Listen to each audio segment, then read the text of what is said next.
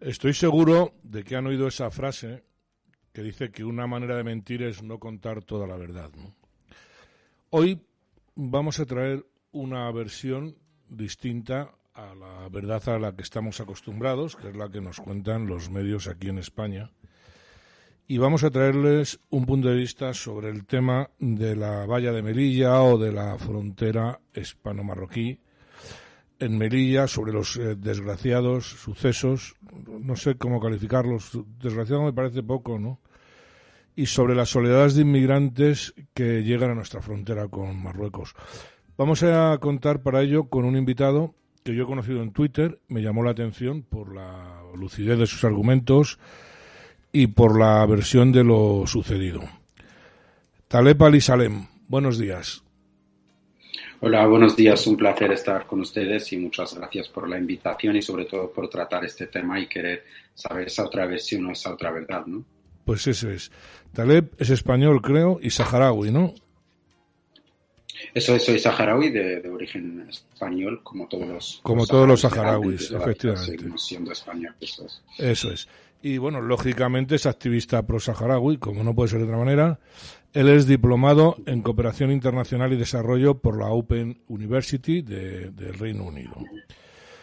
Yo, la verdad es que mm, me lo he pensado mucho esta entrevista, pero mm, quería traer otra versión y aparte soy de los que piensa que los saharauis pues forman parte de esa hispanidad que algunos defendemos, ¿no? Y que así deben ser reconocidos y creo que no lo son de un modo suficiente.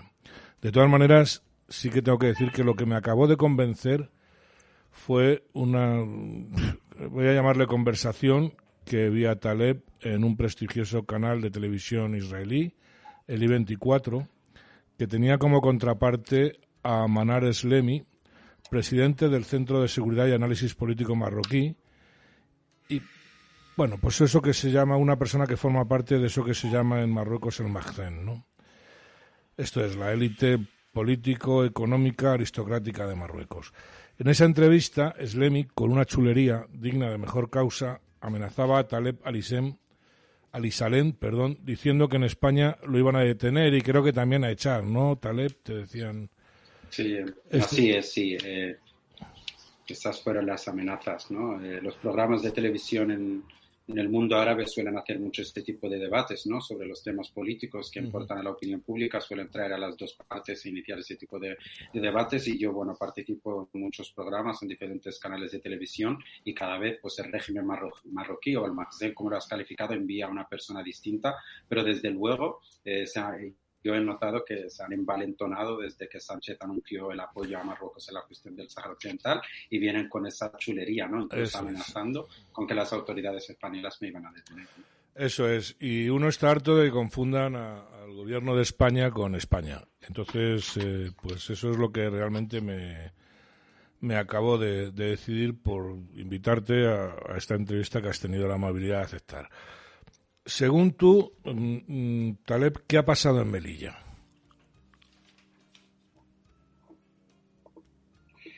Disculpa, he perdido el audio. A ver. Taleb, vale. Eh, de todas, venga, te estaba preguntando que según tu versión, ¿qué ha pasado en Melilla? Bueno, yo creo que no se trata de, mi versión o de otra versión. Lo que ha pasado en Melilla no es algo nuevo, ni ha sido la primera vez, ni va a ser la última. Es algo que lleva pasando muchísimo tiempo. Sabemos que Marruecos eh, siempre ha sido un país experto en tráfico con estas personas que vienen buscando un futuro mejor, que vienen huyendo de distintas realidades en el continente africano. Y bueno, Marruecos ha aprovechado a estas personas y es algo que hemos ido viendo durante los últimos 25 o 30 años, que Marruecos ha aprovechado y se ha aprovechado de esas personas para presionar a Europa y para presionar especialmente a, España en cuestiones, eh, pues eso, políticas, ¿no? yo creo que eh, lo que está pasando en Melilla, lo que ha pasado y lo que vamos a volver a, ver, porque yo creo que esto también lo vamos a seguir viendo, esa crisis con Marruecos, entre Marruecos y España, es debido a dos razones principales. La primera es que Marruecos ha visto que utilizando a estas personas y lanzándolas a las fronteras españolas o lanzándolas en pateras, eh, en, los momentos clave conseguía lo que quería, es decir, su chantaje estaba teniendo éxito, especialmente con este gobierno español que ha hecho un movimiento que nadie ha entendido, ni siquiera sus socios de gobierno, ni siquiera la oposición, y que ha sido rechazado rechazado por el Parlamento en tres ocasiones, votado por mayoría, ¿no? Que es esa decisión de apoyar a, Marruecos en la invasión al Sahara Occidental. Entonces, de una forma muy breve, eh, el primer punto es ese, es que Marruecos consigue lo que quiere presionando con esa migración. Y el segundo punto es económico. Básicamente, en los últimos cuatro años, Marruecos ha recibido más de 320 millones por parte del gobierno español en forma de ayuda para frenar esa migración y más de 15 mil millones por parte de la Unión Europea en los últimos siete años, por lo cual a Marruecos le genera muchísimas ganancias también económicas el, el uso de esa inmigración y tener a esa inmigración y también abrirle las puertas en los momentos indicados. Primero, para reforzar eh, su posición política, usándolos como método de presión y segundo, para recibir estas ayudas millonarias. Sí, está claro y estamos totalmente de acuerdo en eso. ¿no? Es, un método mafioso de chantaje y la culpa, eh, en este caso, pues eh, para mí que es de, iba a decir de España, del gobierno español, por dejarse chantajear. ¿no? Creo que aunque eh, Donald Trump reconoció la soberanía de Marruecos sobre el Sáhara, que es el origen de esta, de esta última crisis, ¿no? a cambio de que Marruecos reconociera a Israel, algo que de hecho ya reconocía, aunque no lo reconociera diplomáticamente, pero ya estaba ahí, ¿no? Eh, ¿Tú crees que se ha envalentonado el, el rey marroquí con, con, este? Digo el rey porque al final Marruecos es una autocracia, ¿no? Que sea... Eso es, completamente.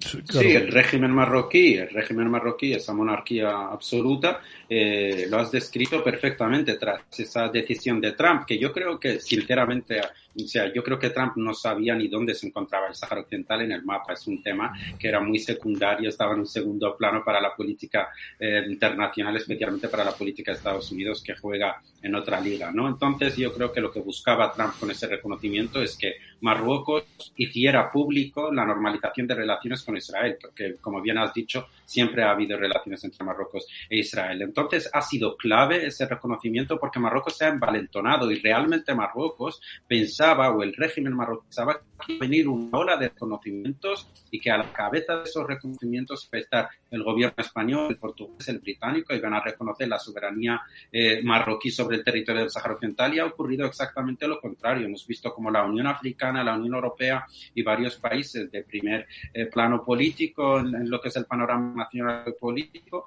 eh, pues han rechazado esa decisión y han dicho que la, la, cuestión del Sáhara Occidental se debe de resolver a través de las Naciones Unidas. Por lo cual esto también explica la crisis migratoria que hemos visto hace, hace un año, cuando Marruecos abrió las fronteras y lanzó a esa más de 10.000 personas ¿no? En, pocas horas, también venía buscando presionar al gobierno español en este sentido, diciendo, a ver, es que yo necesito que alguien siga atrás en este reconocimiento, pero también yo creo que aunque todo el mundo al fin y al cabo reconozca que Marruecos tiene la soberanía sobre este territorio, son reconocimientos completamente estériles porque al fin y al cabo es el pueblo saharaui el que tiene que decidir en un referéndum el futuro de este territorio y los reconocimientos externos. Y así lo reconoce la ONU. Y lo reconoce todo el mundo menos eh, bueno Estados Unidos ahora porque no le interesa. Y bueno el señor Sánchez por lo que sea. No vamos a decirlo.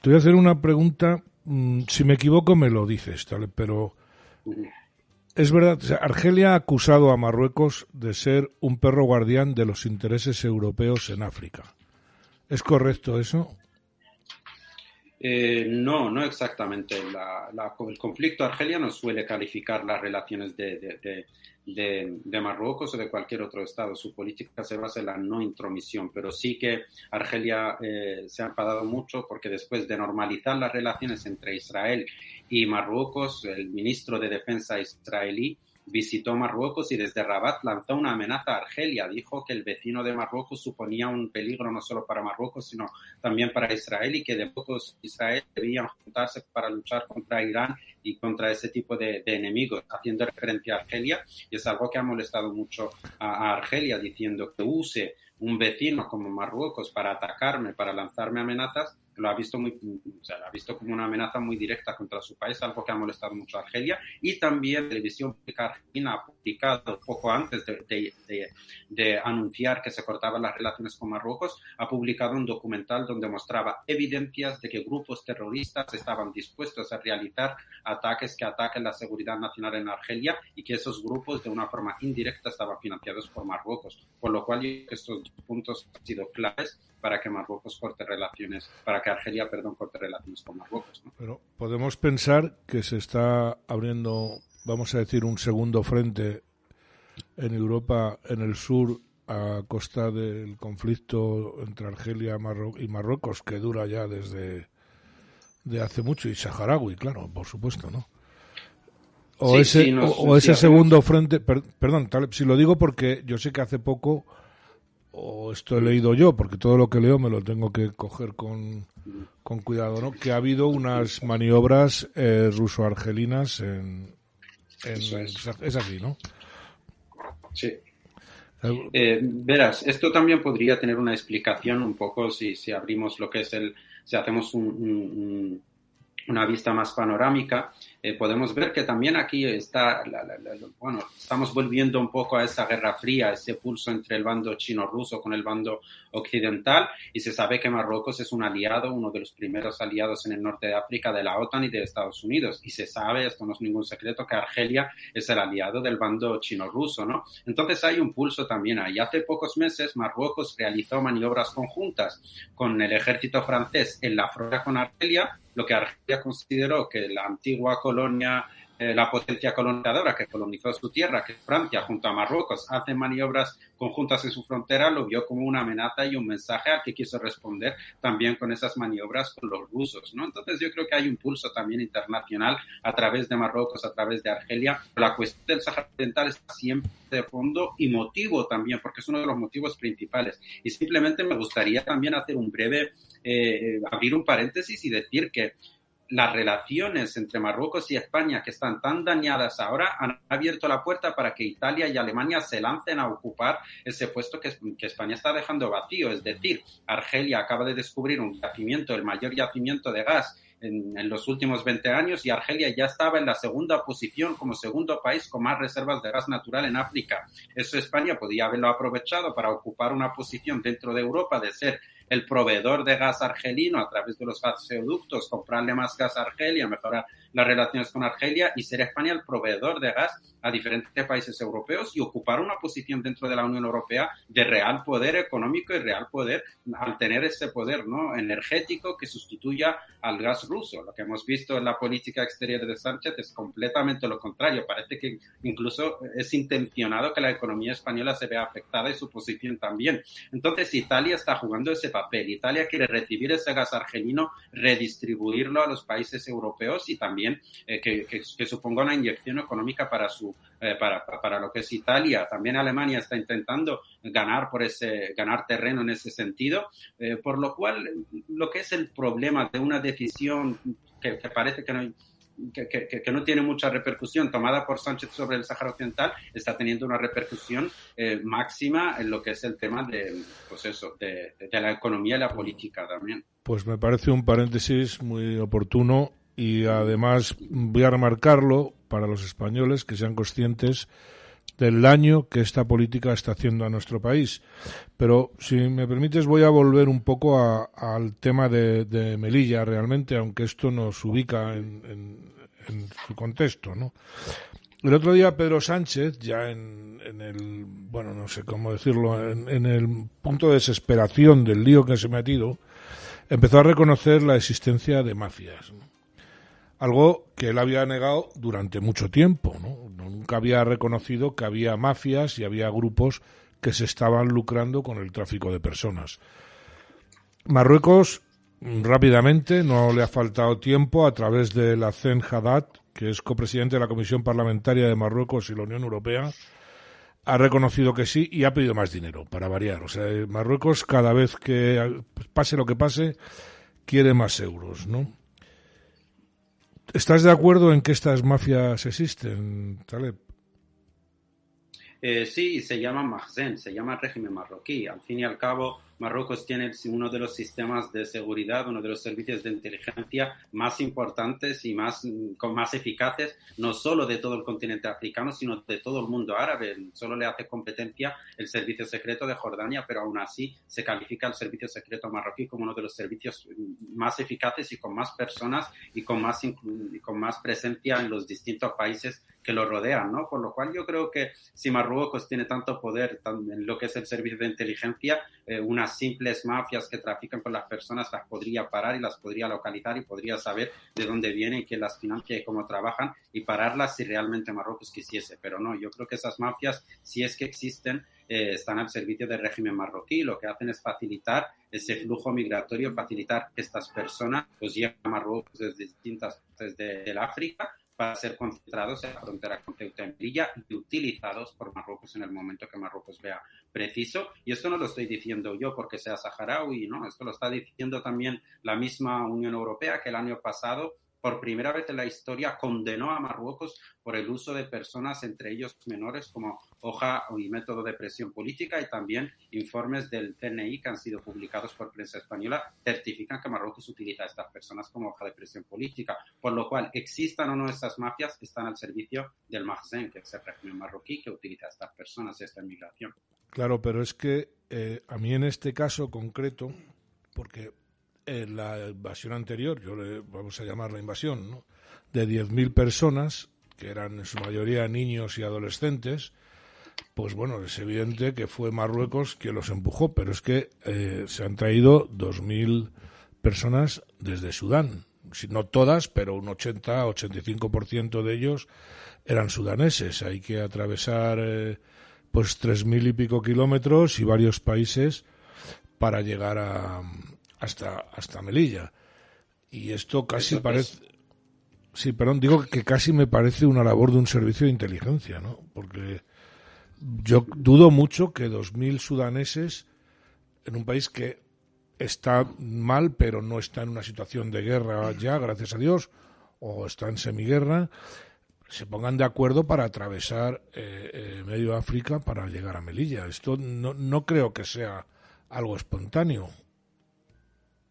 Bueno, yo no, yo no conozco, no tengo evidencias de la nacionalidad de los inmigrantes, pero yo sé que en África hay muchos conflictos armados eh, que realmente suponen, pues eso, que muchas personas se ven obligadas a buscar un futuro mejor y a escapar y demás. Pero lo que llama la atención es que Argelia es un país que tiene con siete países en África, la mayoría de ellos están en conflicto, como es Mali o como es Libia, y, de las fronteras argelinas no vemos que llegan 500 pateras al día, ¿no? Como algunas veces eh, ocurre con, Marruecos. También tenemos a Túnez, que es un país que está eh, limítrofe con, con, eh, Italia, que está muy cerca también y que de vez en cuando sale alguna patera desde Túnez hacia las, las costas italianas, pero no en este número tan exagerado. Italia, Túnez hace un, un, intento por controlar esa inmigración y porque sea una, una inmigración, pues eso, sobre todo que salvaguarde la vida de esas personas y que no sean utilizadas ni sean lanzadas a los mares. Lo que llama la atención ya te digo, es que por parte de Marruecos, siempre coincidiendo, si hacemos un breve análisis a los últimos 20 años, siempre esto coincide con una crisis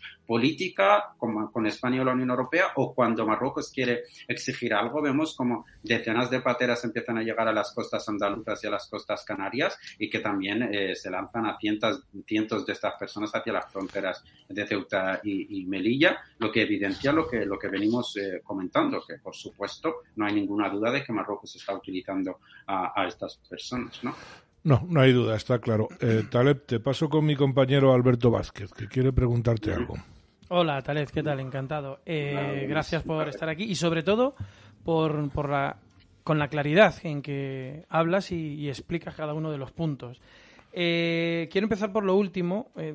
todo lo que has comentado, todo el movimiento del de, Servicio de Inteligencia Marroquí, de Marruecos y demás, eh, se me ocurre, me viene, me viene a la cabeza que entonces este problema de mm, migratorio del salto a la valla y las pateras es, podríamos llamarlo que es, un, es otro sector económico de Marruecos, o sea, es, es parte de, de, su sustento económico, porque si cada vez que suelta a, personas, tanto a través de pateras como en Ceuta y Melilla, eh, siempre pone la mano y siempre sale económicamente pues muy bien parado, entiendo que lo tiene, lo tiene casi que en sus presupuestos, ¿no? Eh, porque si no, no se explica lo que decía Enrique, cómo esta gente llega hasta las fronteras recorriendo tantos miles de kilómetros sin que pase nada y teniendo en cuenta lo que has dicho hace un momento, no pasa con Argelia, con Túnez y demás hacia el resto de, Europa, porque no obstante el Mediterráneo eh, cubre todo el sur de, Marruecos. ¿Crees entonces, según tus conocimientos, de que eh, esto es un. el interés es económico por parte de Marruecos? Puro y duro, vamos.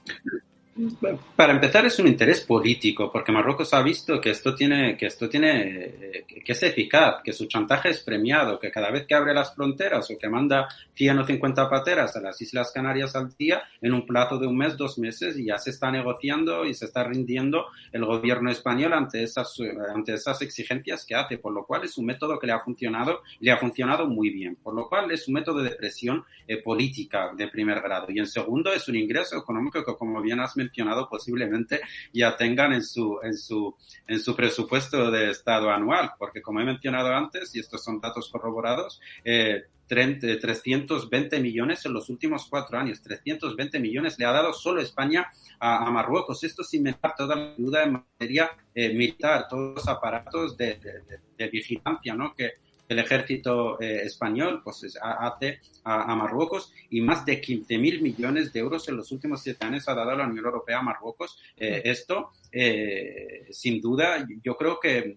que, a Marruecos le supone un gran, una gran ganancia. Primero, consigue lo que quiere políticamente presionando y segundo, consigue esas ganancias millonarias. Pero aquí, y de forma muy breve, también me gustaría señalar que esto no es la forma de responder a, a, ese problema migratorio. Y esto solo alimenta a la bestia. Marruecos va a seguir utilizando a estas personas, va a seguir facilitando que estas personas lleguen a su frontera y las va a seguir utilizando para generar ingresos económicos y para hacer presiones políticas. Yo creo que si se quiere hacer lo que se llama una inmigración eh, ordenada y lo que se quiere hacer es el respeto a los derechos humanos, lo primero que se tiene que hacer es enfrentar por parte de, de España y de la Unión Europea, enfrentarse a Marruecos, enfrentarse de una forma seria para que deje de utilizar a estas personas como una hoja de presión política y como una, un método de, generar ganancias económicas y enfrentarse a Marruecos requiere una valentía y una soberanía eh, y un gobierno también que actualmente, por desgracia, este país no tiene.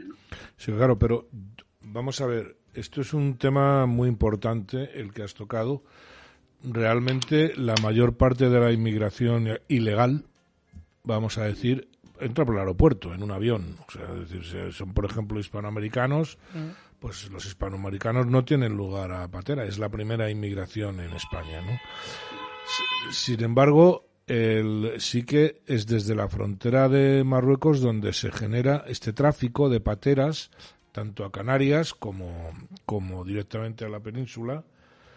Eh, que claro, da que pensar que efectivamente, porque bueno, un marroquí puede coger un avión también, igual que un colombiano, un ecuatoriano, y pasar la frontera. Y, y, el, y bueno, pues luego ya la opción si se queda, si no se queda o lo que sea, ¿no? Eso sería otra discusión. Entonces, parece ser que hay una presión eh, sobre estos países, pero yo creo que aquellos países del Sahel, que de alguna manera permiten eso, se están quitando también una presión de, encima. Yo entiendo que si yo viviera en Mali, estaría como loco por salir de Mali, ¿no? Porque la situación ahora mismo, pues te digo Mali como puedo decir cualquier otro país, ¿no? Pero claro, eh, si, si, se usa este sistema de sacarle gas eh, o sacarle vapor a la olla, pues eh, eh, nunca vamos a arreglar nada. Yo en eso estoy de acuerdo, ¿no? Pero a mí aquí me surge otro otro componente de, esta ecuación que es el tema de las ONGs. Este Taleb es un programa mm, donde hablamos normalmente de participación ciudadana. Por eso queremos tocar el tema que están eh, que les toca o, o, la responsabilidad, si es que lo hubiera, de las ONGs en este tráfico. Estoy pensando en el Open Arms yendo a recoger eh, inmigrantes a, barcos, se están generando un efecto llamada nocivo. A ver, yo no soy especialista en, inmigración, eh, pero yo, a ver, yo entiendo a todas las personas y todas las ONGs que de forma honesta quieren eh, ayudar, porque ellos lo que ven es un, drama y lo que quieren es ayudar de forma directa en, ese drama puntual. Pero yo creo que también es una forma muy superficial de tratar el problema. Yo creo que, que, es un problema mucho más profundo, que hay que ir a las profundidades, hay que analizar cuál es el problema. Como he dicho, yo no soy especialista en inmigración, pero creo que todas estas ayudas millonarias, miles de millones que da la Unión Europea y que da el gobierno español al régimen marroquí para supuestamente parar esa inmigración, que ya digo, el mismo régimen crea y utiliza, eh, esas ayudas millonarias se podrían destinar a, ayudar a estas personas en su lugar de origen y que el que quiera emprender en su país de origen, que emprenda. Y que el que quiera llegar a Europa, el que quiera llegar a España, el que quiera llegar a cualquier país europeo, que se haga a través de programas de trabajo especiales y de una forma, eh, eh, se dice que hay que crear formas ordenadas de llegar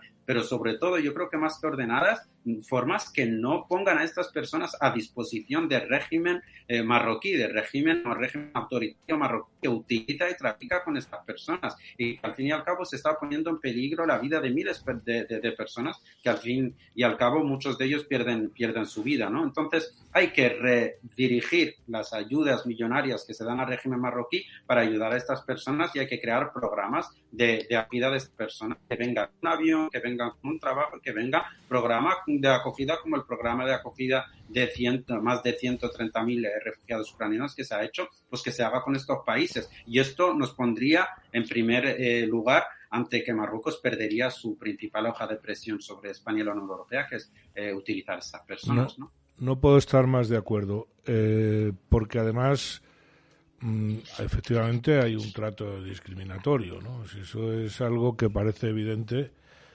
pero bueno, no nos vamos a meter hoy en otros berenjenales. Eh, ¿Qué hacemos con Marruecos? Porque hemos alimentado una bestia que se ha puesto gordísima, ¿no? Realmente eh, parece imposible derribar ese régimen. En primer lugar, el rey de Marruecos es comendador de los creyentes, es una figura religiosa. Para que los españoles me entiendan, no, no sé si llega a ser como el Papa, pero tendría una como la reina de Inglaterra, por decirlo de otra manera, ¿no? Eh, tiene un poder absoluto, tiene un ejército en bloque detrás de él. Eh, ¿Hay alguna forma de que, de que este señor eh, se vaya a una isla en medio del océano o no la hay? No, yo creo que el Estado español no tiene que ver si se va al régimen o deja de irse, porque eso es una cuestión que debe decidir el pueblo eh, marroquí. Pero lo que sí tiene que hacer España es desde su soberanía tratar a Marruecos como trataría a cualquier otro Estado. Yo creo que tú lo has definido muy bien, es alimentar a la bestia. Cada vez que un gobierno español premia el chantaje marroquí, cada vez que un gobierno español se rinde ante el chantaje marroquí, lo está alimentando, está diciéndole ven a más, ¿no? Y yo lo he dicho siempre y lo seguiré repitiendo. La crisis con Marruecos va a existir siempre y la veremos en forma de inmigración ilegal, la veremos en forma de tráfico de drogas, la veremos en muchas formas, en forma de intentar invadir aguas territoriales canarias, en forma de intentar invadir la isla del Perejil, lo, veremos de muchas formas, pero va a existir este problema siempre hasta que haya un gobierno valiente que enfrenta a Marruecos con la, pues eso, con la valentía que requiere un Estado soberano. Argelia cerró la frontera completamente al tener muchos problemas, ¿no? De que, bueno, tráfico de drogas, tráfico también de personas y demás. En el año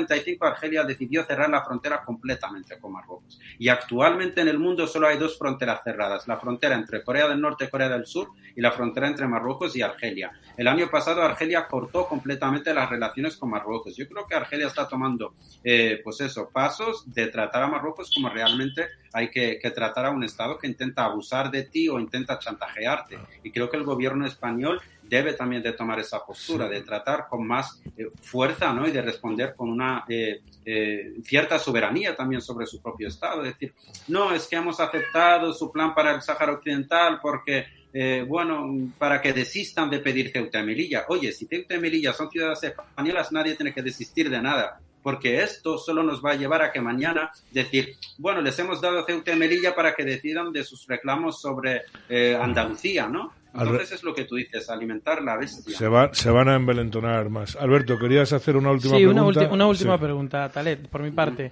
Eh, acabas de decir que efectivamente España necesita un gobierno valiente, obviamente, eh, y por los resultados que, nos han traído hasta aquí, los anteriores no, no han sido tan, tan valientes, ¿no? O, o por lo menos no tan eficaces. Eh, el futuro político en España, lo que está en la palestra, ¿crees que puede existir algún hilo de esperanza de que en un futuro exista algún gobierno valiente en este aspecto, en este sentido? Bueno, requiere una política un poco más contundente, especialmente con Marruecos. Responder en, proporción a lo que Marruecos está haciendo y no rindiéndose y no. Entonces, nosotros hemos visto, y aquí yo no voy a, no le voy a aplaudir ni a facilitar el trabajo a ningún partido político. Creo que hemos visto discursos tanto del Partido Popular o partidos de la derecha como del Partido Socialista, Podemos o partidos de la izquierda, que cuando están en la oposición tienen también esta eh, contundencia con Marruecos y piden contundencia para responder a los, a los chantajes de Marruecos, pero una vez en el gobierno yo no sé qué pasa ahí, eh, que bueno, pues la política que toman es una política completamente contraria a la contundencia. Poco alentador el futuro, entonces, porque vemos. El tigre se convierte en un gatito, ¿no? Bueno, mm, Taleb, desgraciadamente se nos ha acabado el, el espacio de tiempo que teníamos. Me quedo con ganas de hablar más del Sáhara y, si tú nos dejas te invitaremos próximamente porque creo que el Sáhara, eh, como he dicho antes, forma parte de, lo que llamamos la hispanidad, eh, puesto que ha sido, para bien o para mal, pues bueno, parte de España, era una provincia de España. Los que somos más mayores todavía recordamos en las cortes franquistas aquellos saharauis con unos trajes que a nosotros nos parecían no va más de lo exótico, ¿no? Y allí estaban como uno más y, es una pena que perdamos eso cuando además eh, los saharauis hablan español, tienen eh, eh, carnes de identidad españoles, en fin. Hablaremos, si tú nos dejas, volveremos, volveremos a hablar contigo y hablaremos más extensamente sobre este tema. Hoy queríamos tratar lo de, lo de Melilla, ¿no? Así ha que sido un placer. el placer ha sido nuestro, créeme, y estaremos en contacto. Un saludo y, y, un abrazo muy fuerte. Muchas gracias. Hasta luego.